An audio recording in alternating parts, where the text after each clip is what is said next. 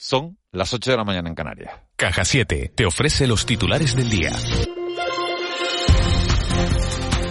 Hola, ¿qué tal? Buenos días. Estamos pendientes hasta ahora que salga el dato definitivo del IPC de septiembre. Hace unos días, ya saben, se publicaba el adelantado que lo situaba en el 9%, algo que supondría bajar de los dos dígitos por primera vez desde el mes de junio. Eso gracias al abaratamiento de los carburantes y de la electricidad. Por cierto que la, la consejera de Economía del Gobierno canario, Elena Mañez, se ha referido aquí en De la Noche al Día al plan de 3.000 millones de euros anunciado ayer por el presidente español Pedro Sánchez para proteger al 40% de las familias. La consejera ha recordado que el Ejecutivo Central siempre ha tenido en cuenta a Canarias a la hora de dotarnos de ayudas específicas para hacer frente a la situación.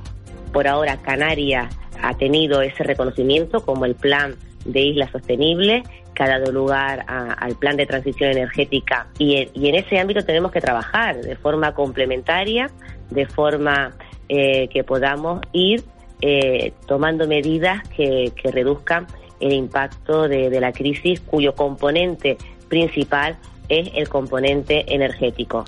Y la aerolínea Ryanair operará en invierno 12 nuevas rutas con Canarias, una apuesta por ofrecer más opciones de conectividad de Lucía Rodríguez. La compañía ha aumentado su capacidad en todas las islas para la temporada de invierno con un total de 150 rutas en los próximos meses. Así lo ha avanzado de la noche al día Elena Cabrera, country manager de Ryanair en España. Ha destacado que se prevé que 9 millones de pasajeros entren y salgan de las islas, lo que supone 2 millones más que en 2019 antes de la pandemia. Ha reconocido que esta tendencia va también a traer una subida del precio de los billetes del 3% para nosotros el año fiscal del 23, que pasa desde mm, abril de este año hasta marzo del 23, eh, eh, calculamos que nosotros vamos a tener prácticamente casi 9 millones de pasajeros que entran y salgan de, las Islas Canarias. Comparativamente con el año fiscal del 19, que es el comparable, fueron 6.7 millones de pasajeros. Y la ministra de Sanidad, la canaria Carolina Darias, ha anunciado la mayor inversión en equipos de alta tecnología de la historia. Ha concretado una partida de 100 millones de euros en medicina genética y genómica y una inversión de casi 800 millones dentro del plan de recuperación, transformación y resiliencia para renovar los equipos del Sistema Nacional de Salud. Hemos puesto en marcha la mayor inversión en equipos de alta tecnología en la historia de nuestro país, a través del conocido Plan INVEAT. Una actuación que el Gobierno de España ha incluido en el Plan de Recuperación, Transformación y Resiliencia, con una inversión de 795 millones de euros que nos está permitiendo renovar y o ampliar 852 equipos de alta tecnología en nuestro Sistema Nacional de Salud. Y se lo avanzábamos al inicio de este informativo y acaba de salir ese dato definitivo del IPC del mes de septiembre. Se modera por debajo incluso del 9%. 8,9% es eh, el índice de precios al consumo en el mes de septiembre, una décima menos de lo adelantado por el Instituto Nacional de Estadística y 1,6 puntos menos respecto a la inflación del mes de agosto. Todo por la bajada del eh, precio de la electricidad. Eso sí, los alimentos y las bebidas no alcohólicas siguen en máximos y subieron un 14,4% interanual. Estos son seis décimas más que el mes pasado y la tasa más alta desde el comienzo de la serie estadística en 1994. Ese es el dato. El IPC de septiembre se queda en el 8,9%, 8 y 3. Dicen que si viajas solo llegarás antes, pero si lo haces bien acompañado, llegarás más lejos. Abrazar nuestras raíces nos ha hecho llegar hasta aquí. Alcanzar nuevas metas será posible gracias a ti. Caja 7. 60 años guiados por grandes valores. De la noche al día, Canarias Radio. Porque la vida. En Hiperdino estamos de aniversario y este año con más sabor a Canarias que nunca. Con 180.000 premios directos, sorteos semanales y un gran sorteo final de 10 premios de 2.500 euros. Aniversario Hiperdino. Hasta el 24 de octubre, sabor a Canarias. Fuente Ovejuna, el levantamiento de un pueblo que busca justicia contra la tiranía. El clásico de Lope de Vega, ahora en ópera de gran formato. 18, 20 y 22 de octubre. Entradas desde 20 euros, 5 euros menores de 30 años. Abono de temporada desde 100 euros, 20 euros menores de 30 años. Auditorio de Tenerife. Llega octubre, el mes del FIC Artistas geniales de todo el mundo te harán reír en la calle y los teatros de Canarias del 3 al 16 de octubre con 10 estrenos y más de 120 funciones y actividades. Consulta toda la programación en festivalinternacionalclaunbaret.com. Disfrútalo. ¿Sabes que tu empresa puede ser proveedora del Banco Mundial, Banco Africano de Desarrollo o la Comisión Europea? Los días 18 y 19 de octubre puedes conocerlo en el séptimo encuentro de empresas licitadoras españolas, evento organizado por la Cámara de Comercio de Santa Cruz de Tenerife y el Cabildo de Tenerife con el patrocinio de Turismo de Tenerife y CaixaBank. Más información e inscripciones en encuentroempresaslicitadoras.com. Te esperamos. ¿Es posible construir una casa utilizando solo materiales elaborados en Canarias? No te pierdas el estreno de la nueva serie La Casa Elaborada aquí el 18 de octubre a las 23.15 en Televisión Canaria y con Darío López. ¿Qué? ¿Les parece una locura? Pues lo vamos a hacer y en menos de 30 días. Entra en la aquí.com y descubre un reto nunca antes hecho en Canarias. La Casa Elaborada aquí es una campaña subvencionada por el Gobierno de Canarias. De la noche al día, Miguel Ángel Dasguani. El desayuno. 8 y 6 minutos de, de, la mañana de este viernes 14 de octubre afrontamos nuestro tiempo de desayuno hoy con un tema que está de, máxima actualidad es el tema de, los trasplantes. El otro día conocíamos una, noticia de, alcance prácticamente mundial con, el trasplante de un, intestino. Y, bueno, eh, en el Día Mundial de la Donación de Órganos, Tejidos y Trasplantes, la Consejería de, Sanidad del Gobierno de Canarias ha presentado a la Organización Nacional de Trasplantes la propuesta para que el Servicio Canario de la Salud pueda implantar el programa de, de trasplante pulmonar. Tenemos comunicación esta mañana con Vicente Peña, que es coordinador hospitalario de trasplantes del, del Hospital Doctor Negrín. Eh, señor Peña, doctor Peña, muy buenos días. Hola, buenos días. Buenos días. Eh, eh, ¿qué, reclaman ustedes en un, en un día mundial como el de la donación de órganos, tejidos y trasplantes? ¿Qué objetivos se plantean? Bueno, la verdad es que en, en, un día yo creo que este tipo de días que, que sobre todo yo creo que se generan desde las instituciones internacionales yo creo que sobre todo es mm, como, como otros días que, que se eligen para, para, yo creo que concienciar sobre todo y agradecer. En este caso, además, me parece un tema que esos dos eh, adjetivos pues le pegan perfectamente, ¿no? Concienciar a la sociedad, en este caso, pues si hablamos a la sociedad canaria de la importancia de la, de la donación por los trasplantes que supone en, un, en este Día Internacional. Y después otra cosa muy importante, que es que em, eh, la mayoría de los donantes son personas eh, que fallecen y aunque han expresado su deseo muchas veces antes, pues nosotros mm, como sociedad nunca tenemos la oportunidad de agradecérselo, ¿no? Entonces yo creo que que bueno, pues cumple esos dos objetivos, ¿no? Eh, concienciar y sobre todo darles las gracias a todos a todas esas personas que son solidarias con los demás y que nos permiten a, los sanitarios pues hacer un poco de intermediarios y terminar haciendo un trasplante que es al final salvar la vida de otras personas gracias a esa técnica, ¿no? Eh, por los datos que tenemos, eh, doctor Sanidad eh, realiza, bueno, en 2021, por ejemplo, se hicieron en Canarias 184 trasplantes, de los cuales 143 fueron trasplantes renales, 23 hepáticos, 17 cardíacos y uno pancreático. ¿Sigue siendo Canarias un, referente en este campo? Sí, la verdad es que eh, nuevamente, pues mm, el, número de trasplantes que se hacen, eh, mm, decir, eh, el, el, trasplante es la única técnica eh, quirúrgica, en este caso una técnica sanitaria, que no depende solo de, recursos humanos, materiales que pudiera poner el Servicio Nacional de Salud, sino depende de un factor añadido que es el, altruismo y la solidaridad de otras personas. Entonces, Canarias siempre ha sido una, una comunidad que dentro del mejor país del mundo en tasas de donación, porque la verdad es que afortunadamente no hay muchas cosas en las que lo podamos decir, pero España es el mejor país del mundo en donación desde hace más de 25 años, todos y cada uno de esos 25 años, es decir, nunca es una casualidad. Y eso hace que como tenemos tantos donantes, Canarias normalmente está por encima de la media nacional incluso, pues tenemos un número de trasplantes también muy elevado. En este caso, como, como has descrito y como además hiciste en la introducción, realmente el único trasplante que realmente de los que mm, tenemos posibilidad de realizar que es el trasplante pulmonar, es el único que no aparece en esas estadísticas porque todavía no tenemos programa de trasplante pulmonar y, si Dios quiere pues los tendremos a partir del año que viene. También apuntaste el tema del intestino, pero ese es otro, otro tema. Eh, buenos días, doctor Peña. Eh, Hola, buenos días. Hace unos meses eh, ha sido noticia que el hospital doctor Negrín incorporaba el trasplante cardíaco en asistolia, que creo que es cuando es muerte cardíaca, ¿no? Mm, sí, cardíaca, sí, cardiocirculatoria. cardiocirculatoria. Digamos que los, médicos tenemos dos maneras de...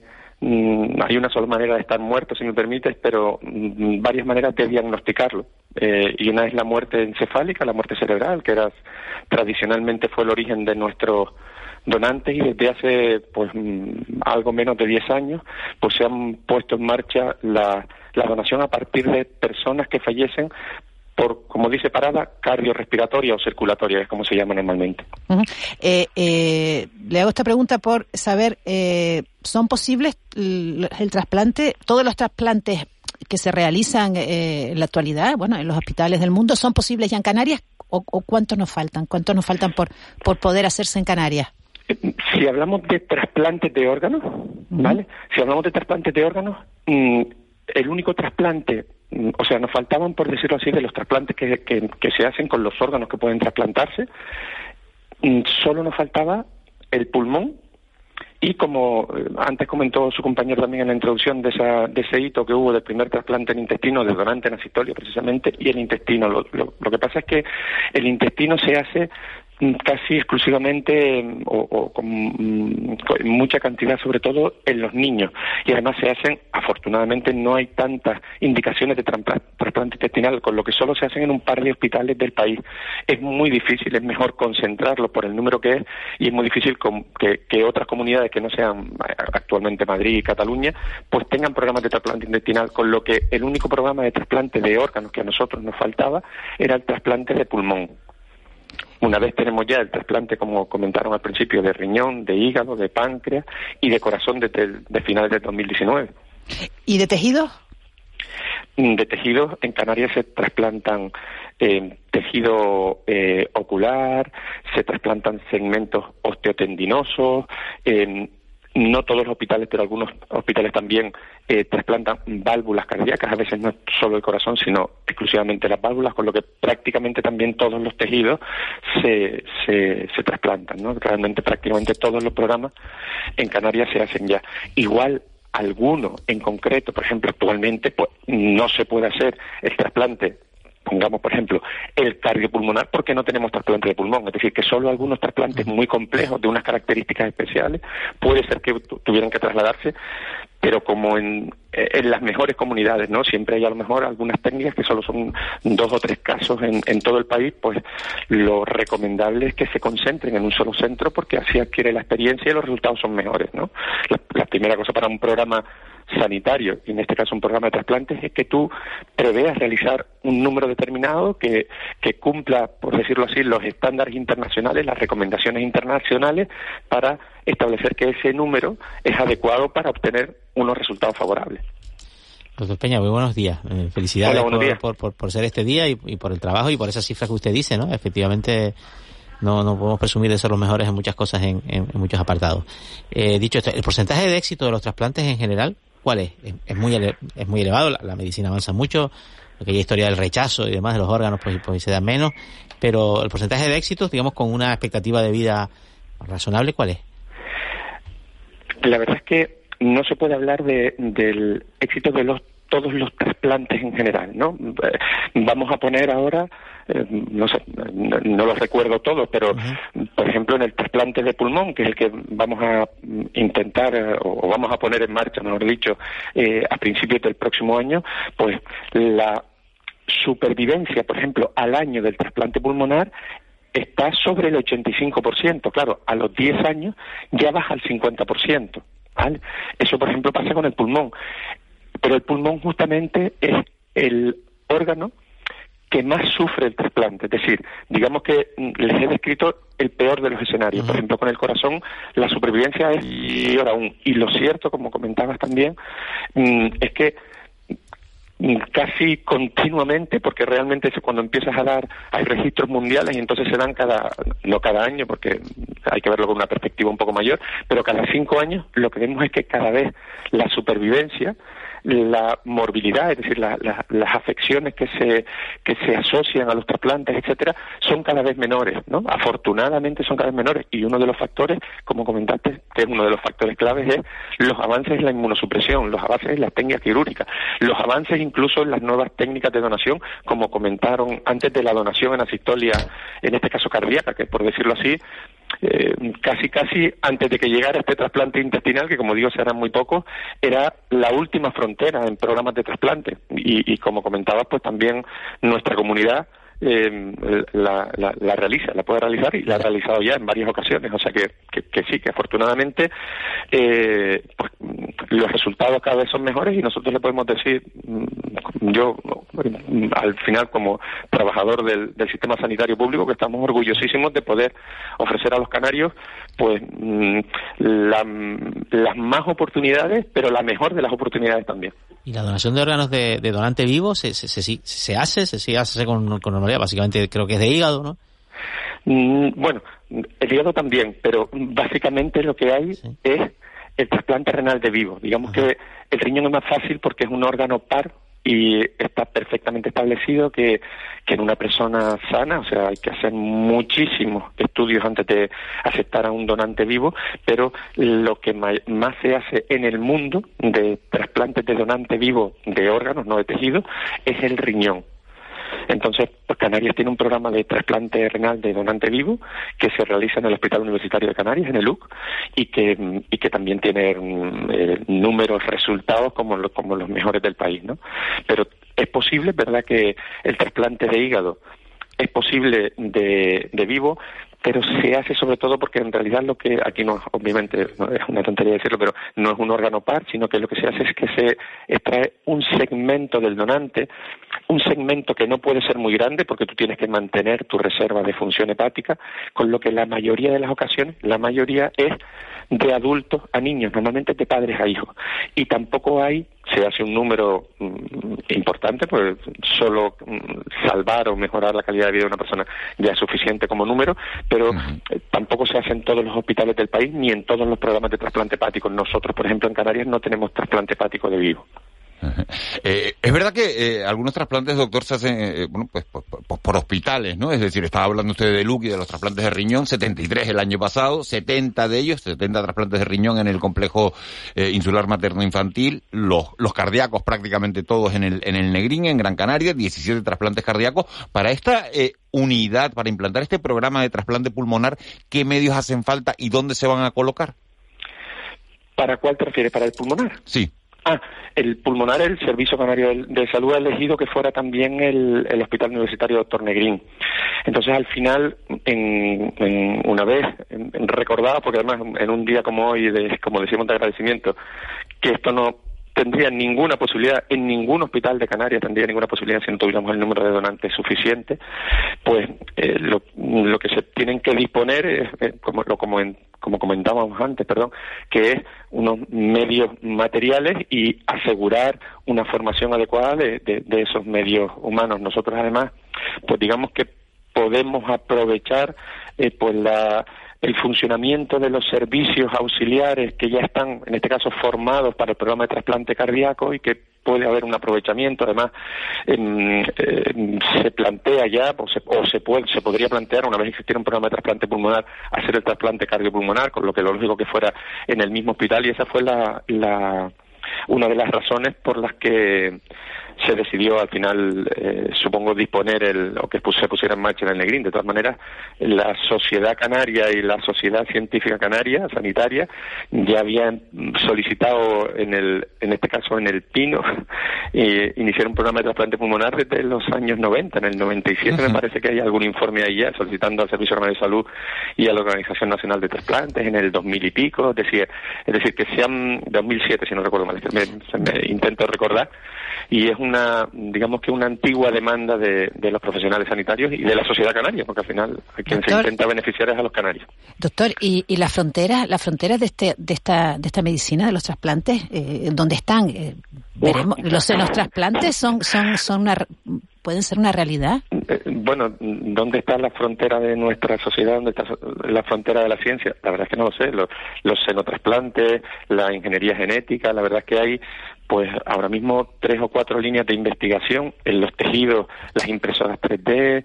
Mm, realmente mm, yo no me dedico a la asistencia a la clínica, no estoy en la investigación y no, no le puedo decir cuál es la línea. Al final me entero también, pues, pues gracias a ustedes, ¿no? Pues, por los medios de comunicación y por los y por las revistas científicas, ¿no? Pero pero hay varios varios campos y, y a lo mejor resulta que dentro de no sé, porque además esto, como, como decían, la ciencia avanza que es una barbaridad, una velocidad impresionante. Yo no sé si entre 20 años a lo mejor ya tenemos otras posibilidades que no, entre comillas, necesitar los benditos donantes, ¿no? Porque no sabemos hacia dónde vamos realmente. Eh, hay abiertos muchísimos caminos, pero yo no sé cuál será la, de esos diferentes caminos, ¿cuál será el que, el que nos va a dar más éxitos y por, por dónde terminaremos eh, avanzando? ¿no? La verdad es que no lo sé. Ah, nos ha cambiado tanto la vida en los últimos años que, es difícil saberlo y, y, bueno, pero, pero es un mundo apasionante y desde luego la, la calidad de vida y la, esperanza de vida se ha alargado gracias, gracias a todas esas investigaciones. El doctor Vicente Peña, coordinador hospitalario de trasplante del Hospital Doctor Negrín, fue hace años el coordinador regional. Muchísimas gracias, muchísimas felicidades, gracias de verdad, yo creo que en nombre de, de, toda la sociedad canaria, ¿no? Eh, por el trabajo que hacen y, y, bueno, pues por darle esa, esa esperanza de vida a, a, muchísima gente con, con, esa dedicación y bueno, y, y, tener claros que entre todos, que esto lo conseguimos entre todos, que, que, que no hay trasplante si no hay donantes y que, y que hay que concienciar a la población de, de la importancia de, de, de donar órganos. Vicente Peña, muchas gracias. Muchas gracias a ustedes y, como decía, gracias a la sociedad canaria que nos permite a nosotros ese, poner ese granito de arena, pero que lo ponen, lo ponemos todo. O sea que no, yo creo que nos podemos congratular todos. Muchas gracias a ustedes. Eh, feliz día. Gracias, gracias, feliz día. 8 y 21. De la noche al día, Canarias Radio. En Cristalam tenemos la solución definitiva para el exceso de calor en edificaciones. Nuestras láminas de control solar 3M para cristal con una reducción térmica de más de un 80% y libres de mantenimiento son eficiencia energética en estado puro, sin obras, sin cambiar los vidrios, en exclusiva en Canarias, solo en Cristalam. Visítanos en cristalam.com. ¿Tienes conflictos en tu familia? ¿Te estás planteando separarte de tu pareja? ¿No sabes cómo afrontar estas situaciones? Tenemos la solución. La mejor manera de arreglar las cosas. Centro de Mediación de las Islas Canarias, en Santa Cruz, La Orotava y Los Cristianos. Cita previa 922-615-099. Servicio gratuito. Centro de la Familia y Gobierno de Canarias. Fuente Ovejuna, el levantamiento de un pueblo que busca justicia contra la tiranía. El clásico de Lope de Vega, ahora en ópera de gran formato. 18, 20 y 22 de octubre. Entradas desde 20 euros, 5 euros menores de 30 años. Abono de temporada desde 100 euros, 20 euros menores de 30 años. Auditorio de Tenerife. De la noche al día, Miguel Ángel Dasguani. 8 y 23 minutos de, de la mañana. Eh, tenemos comunicación con una mujer muy vital, con la que hablábamos hace aproximadamente 15, 15 días, porque cogía un avión desde Tenerife hasta Valencia para iniciar una caminata, fíjense, desde Valencia hasta Madrid, y lo hace con una reclamación debajo del brazo. Elvira Olmo. Hola, Miguel Ángel, buenos días. ¿Dónde está, dónde está usted a pues su, a su, a sus 18 años? Pues, ¡Ay, qué maravilla! Pues mira, estamos ahora mismo en Rivas hacia Madrid y vamos a ir hacia Vallecas. Hoy ya es el final de la marcha, eh, porque ya mañana ya la, la manifestación, entonces hoy acabamos en Vallecas ya nuestra nuestra ruta, nuestra nuestras reivindicaciones por todos los pueblos de esta de esta España vaciada, pero la verdad que hemos tenido una buena repercusión, la gente nos ha recibido bien y la verdad que ha sido muy grato, ha sido grato el poder ir de pueblo en pueblo y la convivencia, o sea que muy bien, muy bien, muy bien. Eh, duras, duras, las, las, etapas han sido muy duras porque muchas subidas, bueno, dura para mí no, pero para los compañeros eh, con unas subidas muy fuertes y bajadas, por supuesto, mucho, mucha, mucha, muchos kilómetros eh, de piedras y demás, pero bueno, aquí, aquí estamos ya, aquí estamos ya, las ánimos muy, muy, muy, muy bien, muy bien. Para los que no nos hayan oído hace, hace, hace dos semanas, hay que decir que mañana, eh, mañana 15 de octubre, los pensionistas de todo el Estado, junto a las organizaciones sociales, con trabajadores, con jóvenes, se van a manifestar en Madrid eh, en defensa de, las pensiones públicas. Y de, eh, y de, todo lo público, y de todo lo público, sanidad, eh, educación, residencias, a todo lo público, contra la brecha de género, que también es muy importante. O sea, no solamente pedimos nosotros las pensiones, sino que también los salarios suban también de acuerdo al IPC, acumulado de verdad. Bueno, ustedes estarán contentos, ustedes están contentos con la subida del gobierno que les ha dicho que todas las pensiones, como defendió usted aquí hace dos semanas... No, que no, que eso, eso es una pantalla, no. ¿Ah, no? no, porque esa subida del 8,5, en, en teoría, es más que nada para funcionarios, sería para en tres años. Con lo cual, a ver si me entiendes. no, la de los pensionistas no, ¿no?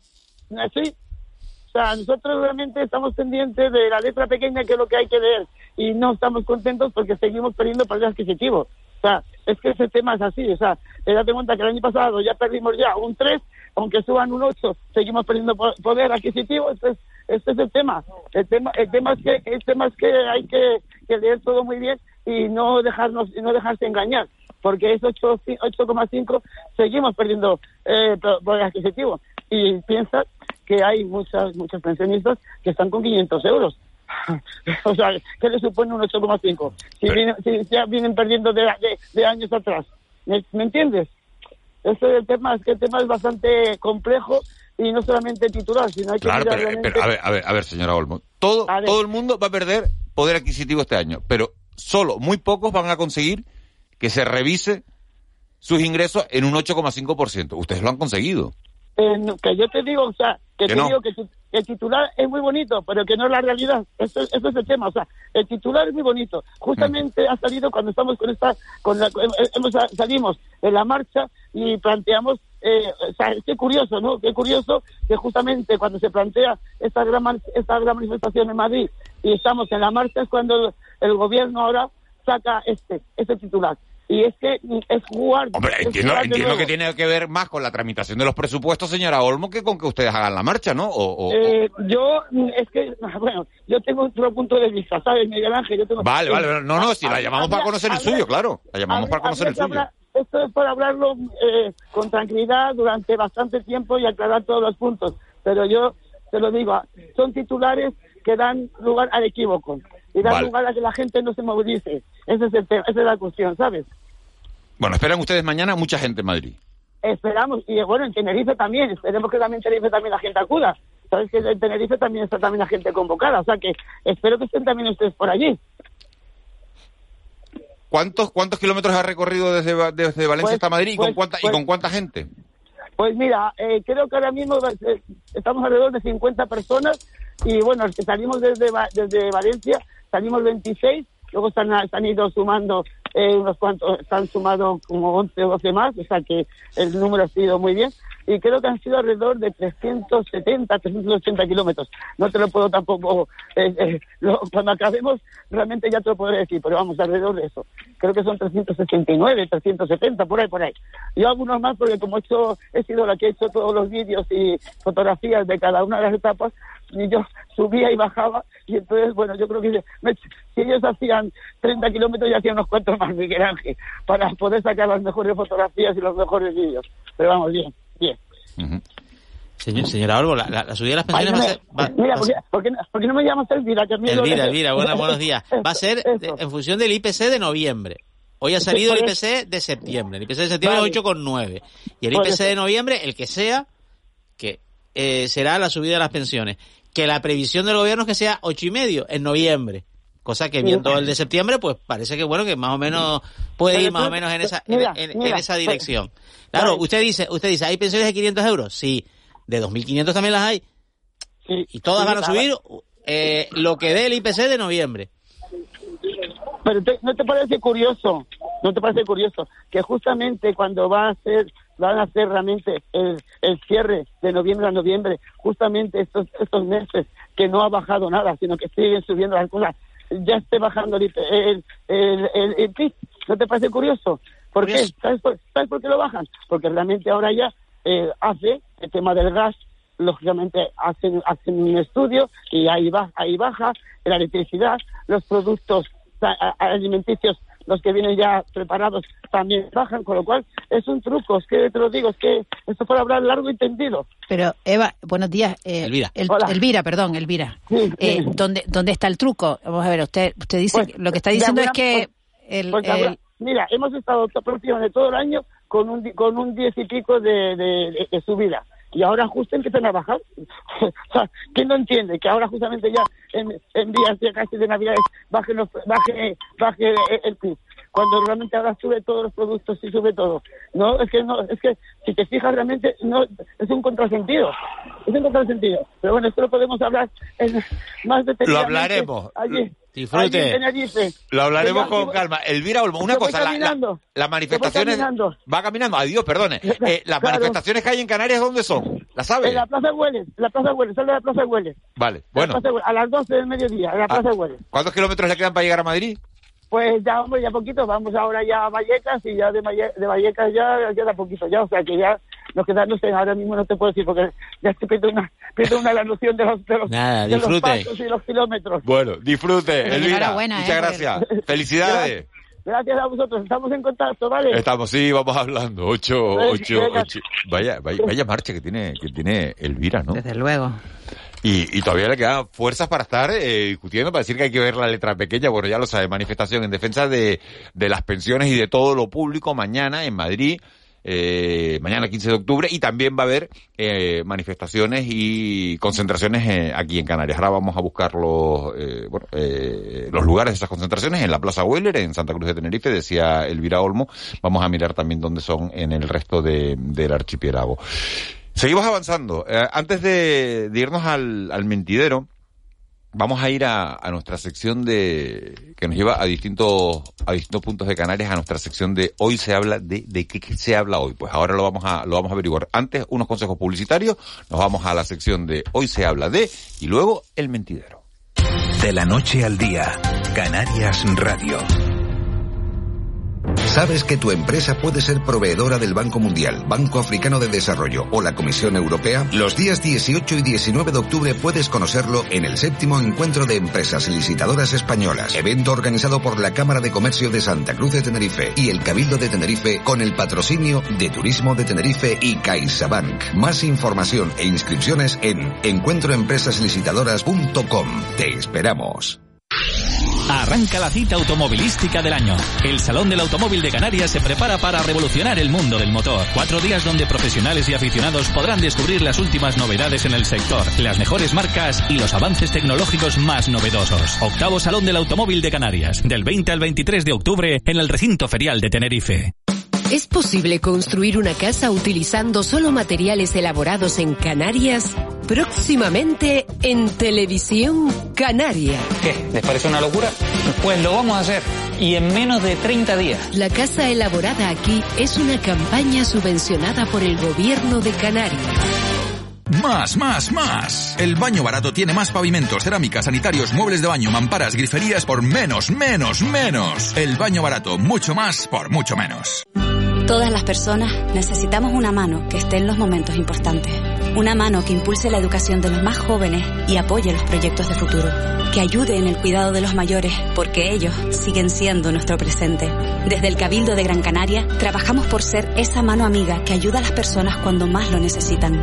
Descubre el canal social del Cabildo de Gran Canaria con información sobre las ayudas destinadas a la mejora y bienestar de los Gran Canarios y Gran Canarias. Siempre a tu lado, aquí tienes nuestra mano. Cabildo de Gran Canaria. ¿Sabes que tu empresa puede ser proveedora del Banco Mundial, Banco Africano de Desarrollo o la Comisión Europea? Los días 18 y 19 de octubre puedes conocerlo en el séptimo encuentro de empresas licitadoras españolas, evento organizado por la Cámara de Comercio de Santa Cruz de Tenerife y el Cabildo de Tenerife con el patrocinio de Turismo de Tenerife y CaixaBank. Más información e inscripciones en encuentroempresaslicitadoras.com. Te esperamos. De la noche al día Miguel Ángel Dasguani. Hoy se habla de...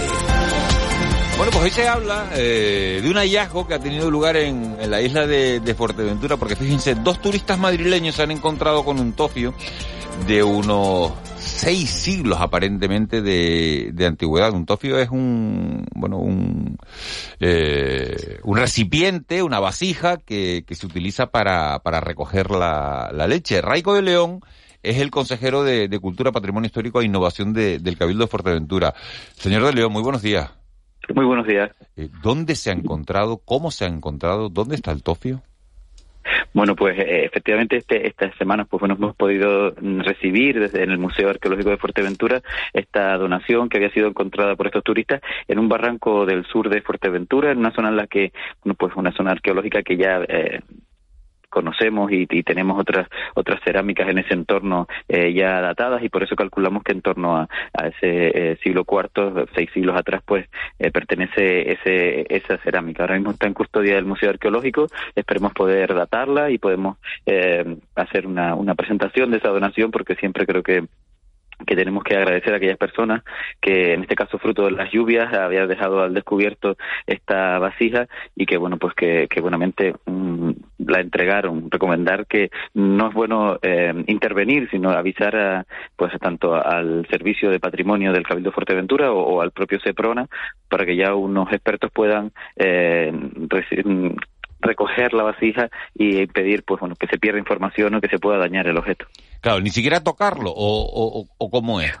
O, sí, tocarlo, sí, cogerlo y ponerlo a salvo, o, qué se hace si uno se encuentra algo. Lo recomendable es no, no, no tocarlo, sacarle una foto, hacer una localización para facilitar después el, eh, la recogida y desde la inspección de, del, del, Cabildo de Fuerteventura, la inspección de patrimonio, o desde el propio, los propios agentes de medio ambiente eh, o el SEPRONA, pues podrán proceder a, a, a, recoger pues el elemento, analizarlo para que, para que mm, sufra los menos daños posibles. Pero si lo, lo recomendable es no tocarlo. Esto se encontró en Morrojable. Sí, en, la zona de Morrojable, en uno de los barrancos, en los que, bueno, que ahí también hay un yacimiento importante y que, que están, están trabajándose en esos, en esas zonas para, para poder extraer eh, ciertos eh, artículos que han quedado descubiertos, sobre todo por las lluvias recientes. Esto, estos utensilios, estos, estos recipientes, era, eh, son recipientes de barro donde, donde ordeñaban a las cabras y se guardaba la leche, ¿no? Sí, hay bueno, numerosas referencias de la, de la importante actividad ganadera de los aborígenes de Fuerteventura y también ah, se han encontrado semillas que hablan de, de, la, de la actividad de la agricultura en su momento eh, y, que, y que, bueno, pues que muchos de los utensilios que se recogen y que se encuentran en el Museo Arqueológico y que pueden eh, visitarse, pues tienen que ver con, con esa actividad ganadera como uno de los elementos fundamentales del sustento eh, de los aborígenes, de manera que esos tofios están representativos con esas vasijas redondas, con esa boca para, para poder verter, pues, pues son, son muy frecuentes y tenemos la fortuna de tener una carta arqueológica importante en número y que además da una cantidad de, elementos mm, pues bien conservados y que, y que pueden darnos idea de, de la vida en aquella época. Eh, buenos días, consejero. Eh, solo quería preguntar, eh, este hallazgo, eh, ¿por qué es, bueno, aparte del hallazgo en sí, usted lo que ha explicado, pero es por su nivel de conservación, porque he visto fotos y la verdad es que parece que está hecho ayer, ¿no? está muy bien conservado, ¿no? Sí, es, es, relativamente sencillo encontrar eh, fragmentos de piezas cerámicas, pero cuando se encuentra una, una pieza eh, completa suele ser bastante eh, llamativo pertenece a una zona en la que, como comentaba, ya tenemos eh, diferentes eh, cerámicas enteras eh, de esa zona y que, bueno, que por eso más o menos tenemos calculada la fecha, pero que, que a nivel a nivel de, relevancia de la propia pieza, pues falta aportar la información necesaria para para ver la relevancia que tiene la propia pieza. Yo creo que es más noticia también que sean, bueno, pues los turistas los que encuentran y que y que y que puedan, bueno, pues pues descubrir Fuerteventura de otra forma. eso es lo que parece que ha llamado más la atención. Pues, consejero, eh, es verdad que es, más extraño, ¿no? Que lo encuentre un turista, que lo encuentre alguien de alguien de, la isla. ¿Hay un teléfono donde llamar si, si alguien encuentra una, una pieza de este tipo? Bueno, o se dirige directamente al cabildo.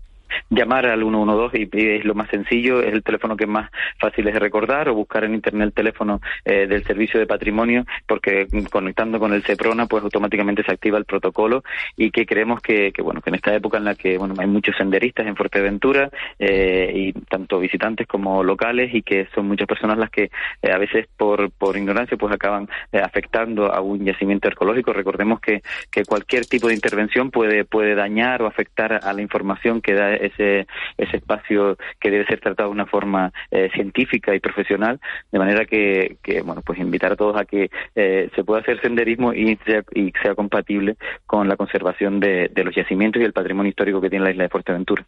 A estos turistas que encontraron el, Tofio, eh, ¿lo invitaron a algo? ¿Algún detallito con ellos o no? Sí, bueno. esperamos, poder, ellos volverán a la isla de Fuerteventura en el próximo mes de diciembre y esperamos pues hacer una presentación con ellos y también bueno pues poder eh, reconocerles que lejos de, pensarse quedársela, pues eh, automáticamente buscaron la información para, para entregarla concienciación ciudadana y, bueno, un, detallazo y bueno, eh, eh, detalles de, urbanidad. Raico de León, consejero de, Cultura, Patrimonio Histórico e Innovación del Cabildo de Fuerteventura, muchísimas gracias por, por habernos atendido esta mañana y, bueno, eh, que puedan seguir adelante con ese con ese proceso de identificación y de, y de ponerle la fecha exacta a ese, a ese toque. Muchas gracias. Muchas gracias a ustedes, invitados a que, a que puedan ver este y otros elementos en el Museo Arqueológico de Fuerteventura en, el municipio de Betancuria. A lo mejor, a lo mejor, consejero, no es mala idea eh, coger algunas, ¿no? Algunas réplicas, ¿no? Y esconderlas por ahí para que los turistas eh, vayan buscando y las vayan encontrando, ¿no? Y entonces al final se acaba no, no sé, no, no creo que sea buen hábito que debamos promover porque, pero sí es verdad que se está trabajando, sí es verdad que se está trabajando en la puesta en visita de varios yacimientos para que, para que sea, bueno, pues con la información y la señalización necesaria y que esa visita eh, no, no le afecte a la información que tiene el yacimiento, pues que puedan eh, visitar y, ver eh, la, riqueza del patrimonio sin tener que, que, afectarlo. Raigo de León, consejero de Cultura del Cabildo Fuerteventura, muchas gracias. Un saludo, buen día. Buen día, 8 y 41. El mentidero. Estaba dando la idea, me estaba repitiendo sobre la marcha, ¿no? Porque al final, a ver si se va a acabar afectando al patrimonio, pero lo decía como... El consejero te pilló la ironía por completo. A, modo de, juego. Manu, ¿eh? Bueno, son, son entretenimientos, sí, Muy interesante. Manu Ribeiro, muy buenos días.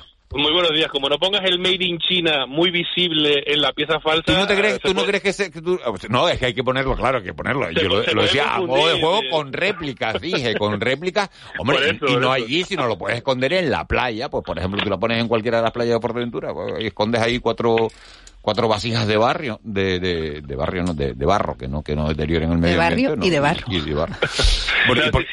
de barrio aborigen en este La foto es muy llamativa, la foto es muy llamativa porque parece... Es que lo que ha dicho Ángeles Arencillas, que parece nuevo, parece, que lo hicieron antes de ayer.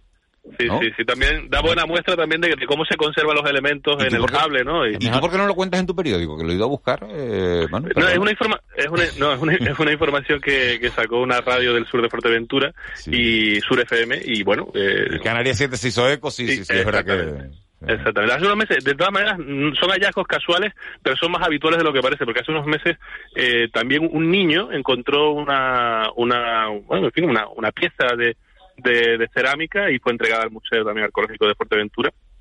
Vamos, que es más habitual de lo que parece.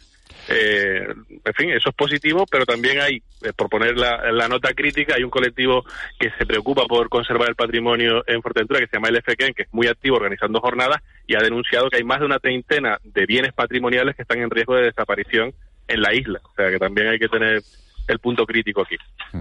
Sergio Gutiérrez, nos vamos a, a la otra parte del archipiélago. Sergio Gutiérrez, el Hierro. Muy buenos días. Hola, muy buenos días. Saludos, Miguel Ángel. ¿De qué se habla hoy en tu isla?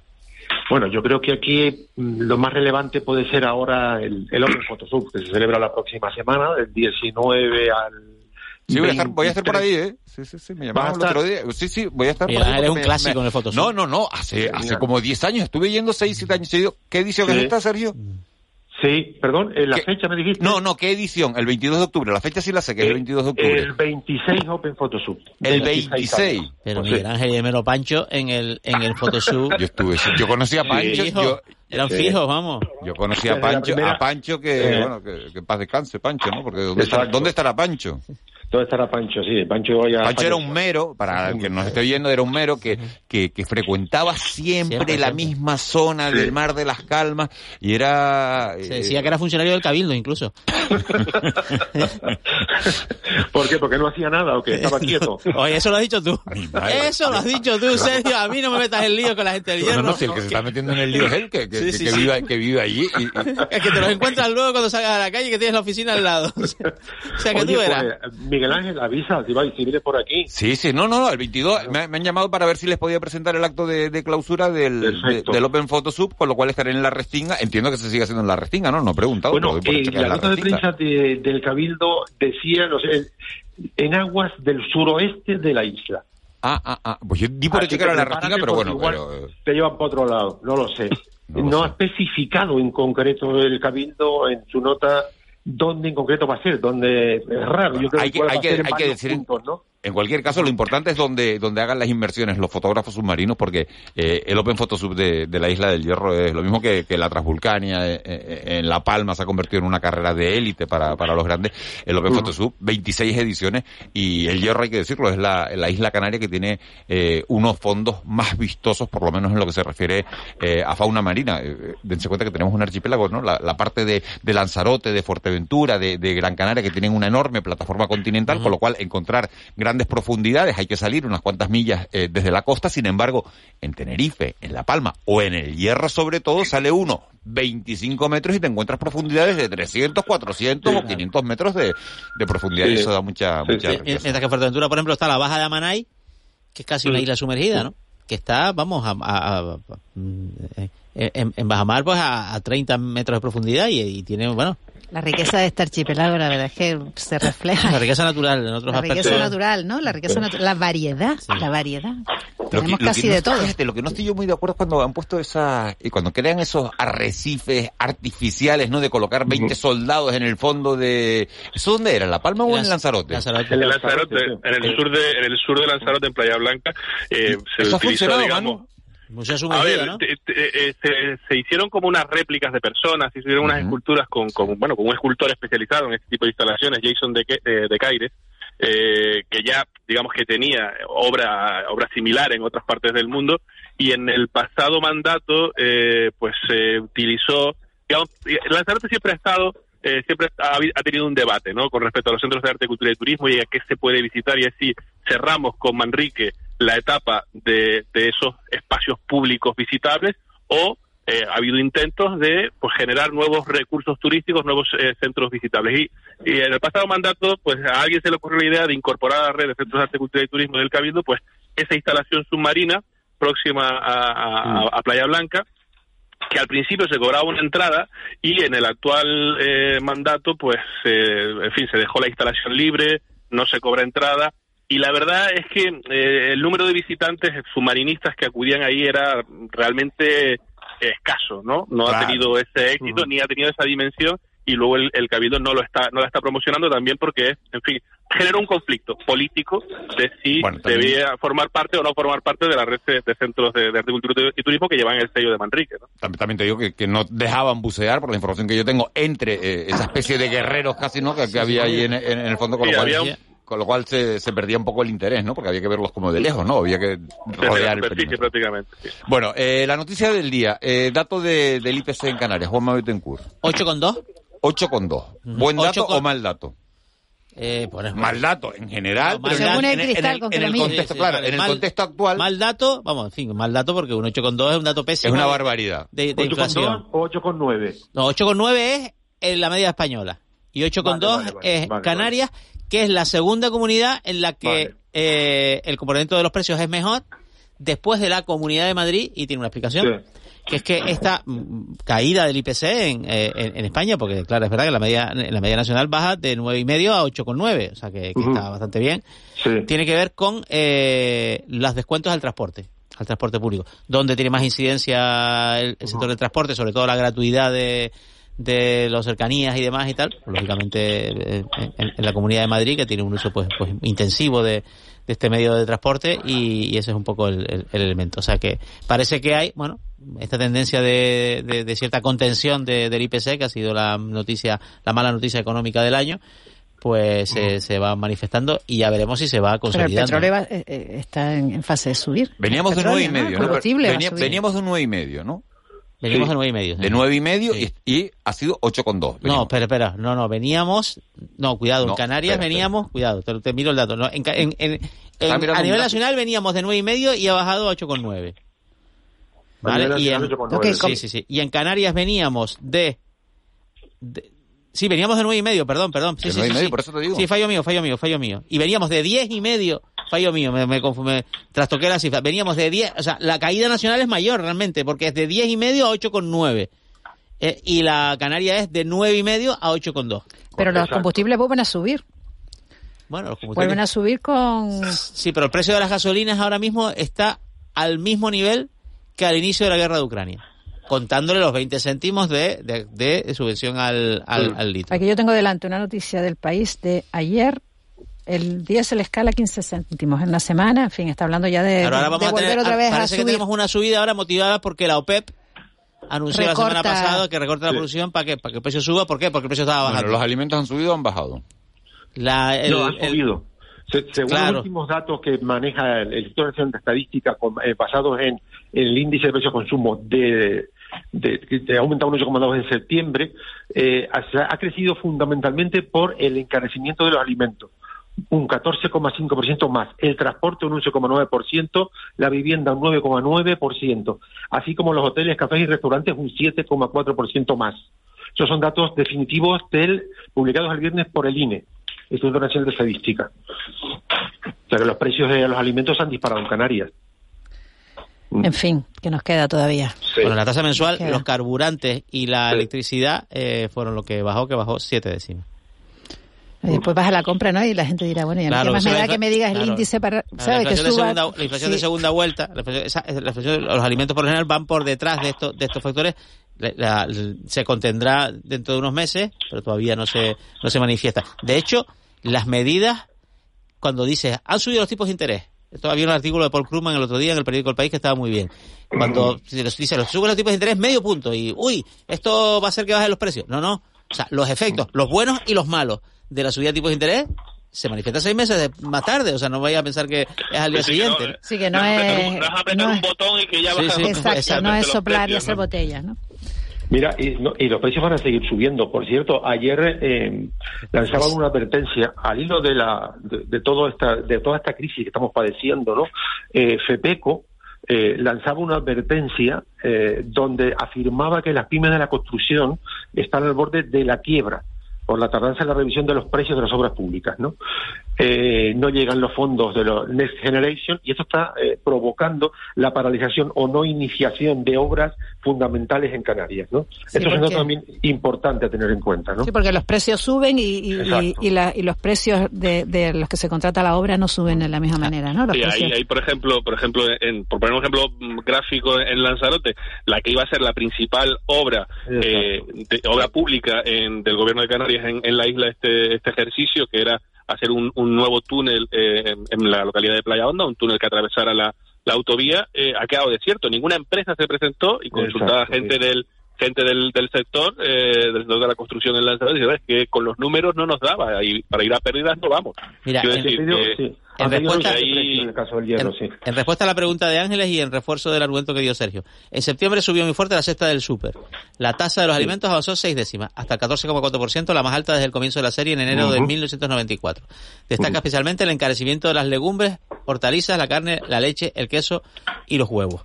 Por tanto, al final, en esta noticia, eh, como decía Miguel Ángel, hay mm, cosas buenas, cosas malas y cosas muy malas. La peor de todas es que en esta bolsa, digamos, de los precios, donde hay buenas noticias, los alimentos eh, siguen un poco siendo bueno, se consolida como, como lo más, lo más preocupante. Lo, que más encarece, lo más, lo más preocupante y lo que tenemos, a lo que tenemos que recurrir todos, porque tú te puedes ahorrar, eh, si me apuras hasta gasolina, utilizando el transporte público, ¿no?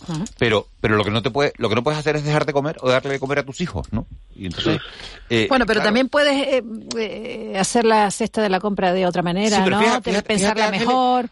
pensarla mejor sí, pero hay mucha gente que se ha tirado a las marcas blancas pensando eh, que son más baratas. Bueno, es que son más baratas, es verdad que son más baratas, pero es verdad que son las que más han incrementado de precio, ¿no? El otro día leía un informe de, la OCU diciendo que las marcas blancas son las que más han subido de precio con respecto al precio que tenían, que tenían antes. Claro, depende de, las costumbres de cada uno, pero siempre hay cierto margen, ¿no? Cierto margen de seguir comiendo bien y, recortar un poco.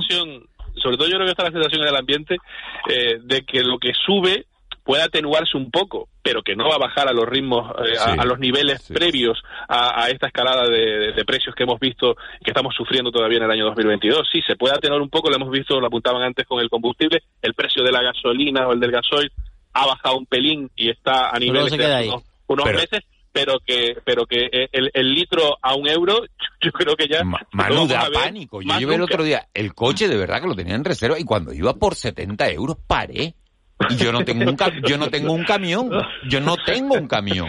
Efectivamente. Y, cuando iba por 70 euros paré y dije, yo no, que va, que va, que va. es que parece que vas a la joyería cuando vas a la gasolinera. 70 euros, que es verdad que después se quedaron en 62, 63 o, o 61, ¿no? ¿no? te acuerdas en ese momento cuando lo estás poniendo y dices que va, que va, yo paro suelto, suelto. Sí, pero que en esta, en esta, digamos, esa subvención tampoco va a ser, va a ser eterna. Quiero decir, que todo eso sale también de los recursos públicos. Esos, eh, digamos, e-, esas medidas para que al consumidor le cueste menos salen de los recursos es cara, públicos. Es una medida cara, una medida cara. Cuesta 500 millones de euros cada mes.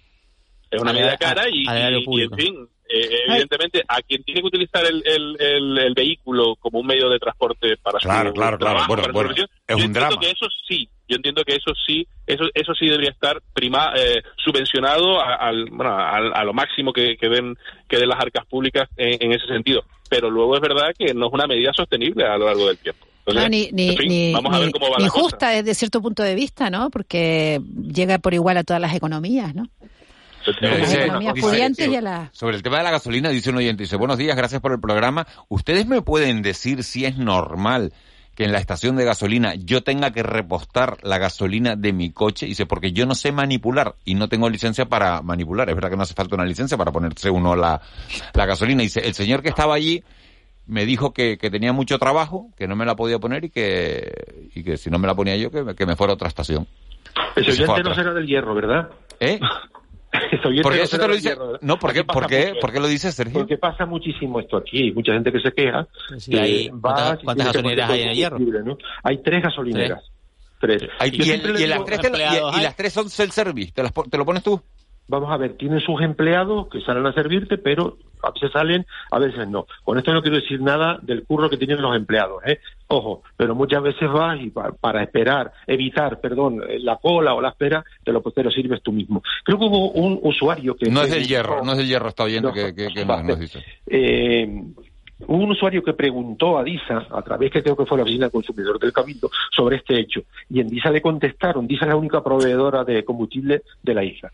En DISA le contestaron que sí, que eh, están, eh, los chicos pueden servir de gasolina o las chicas que trabajan en DISA, pero que también tienes el autoservicio te lo puedes poner tú. ¿no? Eso fue lo que, lo que dijeron. Sí. Hay, hay, dos noticias importantes que no me quiero eh, marchar de aquí sin, sin hablar. El ingreso en prisión de, de un juez de Salvador Alba por conspiración contra, bueno, contra la que es la la, la, delegada para la violencia de género de Victoria Rosell. ¿Qué les parece esta, esta decisión de que el juez Alba tenga que entrar en prisión? Bueno, él, fue condenado, fue condenado, una sentencia y él ha eh, eh, realizado pues una serie de gestiones eh, que le permite la ley para, para retrasarlo y, y parece ser que ha llegado su momento, ¿no?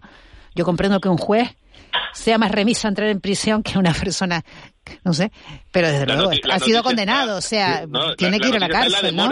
claro, claro, la noticia es, cómo es posible que no, ahí se ve la capacidad, ¿no? Del conocimiento de, la maquinaria judicial, ¿no? Del sistema para, para Manu, decía no, que, que, lo, anómalo es que haya tardado tantos meses en entrar en prisión después de que el Tribunal Supremo ratificara la ratificara la, eh, la, sentencia que lo condenaba a, pena de, cárcel y luego el hombre ha tratado de, fin, de, estirar eh, al máximo lo inevitable, ¿no? Pero bueno, en fin, eh, yo creo que aunque haya probablemente en, el ambiente jurídico y, y, judicial haya quien se lleve las manos a la cabeza porque hay cierto corporativismo en jueces, fiscales, incluso entre procuradores y abogados, es sano para la democracia que cuando un funcionario, porque no dejan de ser funcionarios, aunque algunos piensen que están investidos por encima de, por un poder superior al que le otorga, eh, al que le otorga el propio pueblo, eh, es sano para, eh, para una democracia que un funcionario, aunque sea un juez, que si comete un delito vaya a la cárcel. Es sano que cualquier persona que cometa un delito vaya a la cárcel. Queda, queda un minuto. Y es normal que Conrado Domínguez, director del Servicio Canario de la Salud, no haya informado, según publica hoy Canarias 7 en su portada, al gobierno y al comité de emergencia del COVID que iba a comprar un millón de mascarillas al precio de cuatro millones de euros y que lo iba a pagar por anticipado, es normal que no lo informara. Eso es lo que, lo que, eso es lo que en teoría ha contestado el gobierno al fiscal que está al fiscal Rodenas, que es el que está investigando el, caso, tal y como publica hoy Canarias 7, es una información de Canarias 7. Si le dieron esa capacidad, es normal que no informe. Oye, tú te encargas, yo Ángeles, tú te encargas de tal, pues te encargas, te encargas.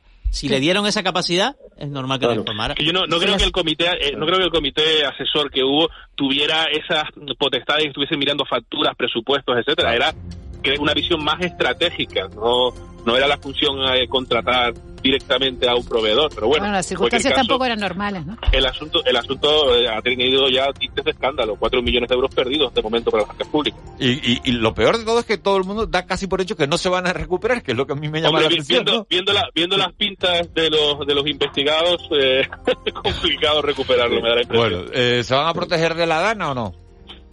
No, un fin de semana normal, ¿no? Normalito, ¿no? Miraremos al cielo y actuaremos en consecuencia. Señores, feliz fin de semana. Muchísimas gracias. Nosotros volvemos después del boletín de las nueve.